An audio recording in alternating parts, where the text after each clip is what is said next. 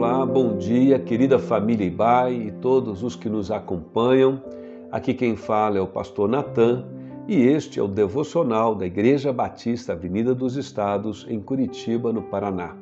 Hoje é terça-feira, dia 20 de outubro de 2020. Esta semana estamos meditando sobre relacionamento familiar. O nosso tema de hoje é Valorizando minha família imperfeita.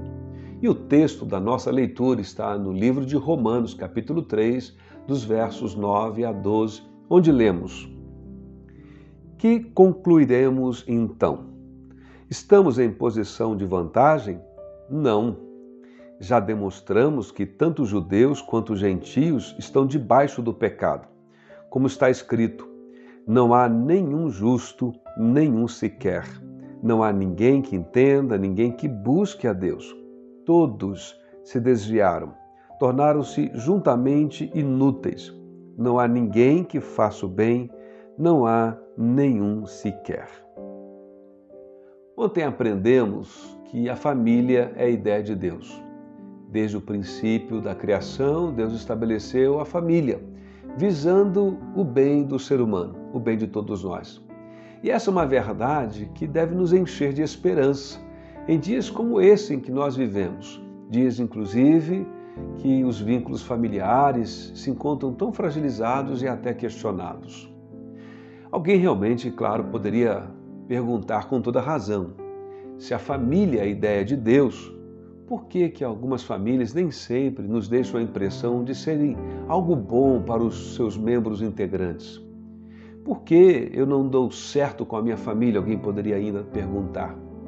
Em tempos de crise, geralmente, são esses os questionamentos e muitos outros que nós fazemos a nós mesmos, a Deus e aos outros.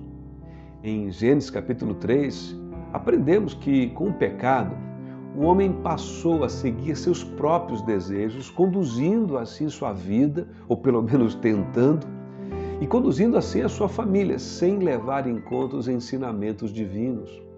Em Romanos, no texto que nós acabamos de mencionar e ler, aprendemos que todos sofrem deste mal e que a consequência é que todo mundo passou a sofrer sob a maldição do pecado e agora já não há famílias perfeitas porque não há indivíduos perfeitos. O que há é famílias compostas por pecadores que, como tais, se unem e formam famílias né, mais ou menos disfuncionais, porque todo ser humano é, em alguma medida, disfuncional. Agora, é muito importante que eu e você, a gente entenda aqui uma coisa.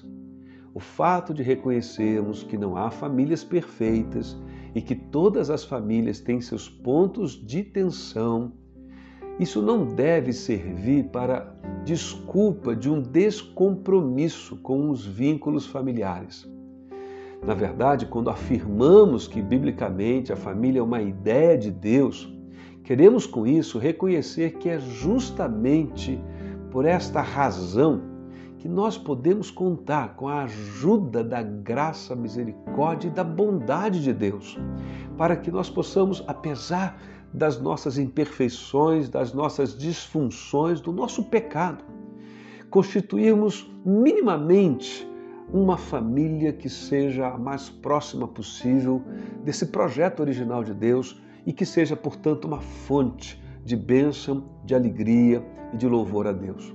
O fato é que aquele que criou a família deseja nos auxiliar no resgate de sua ideia original tornando e convertendo e transformando nossas famílias em uma fonte de segurança, de alegria e de satisfação.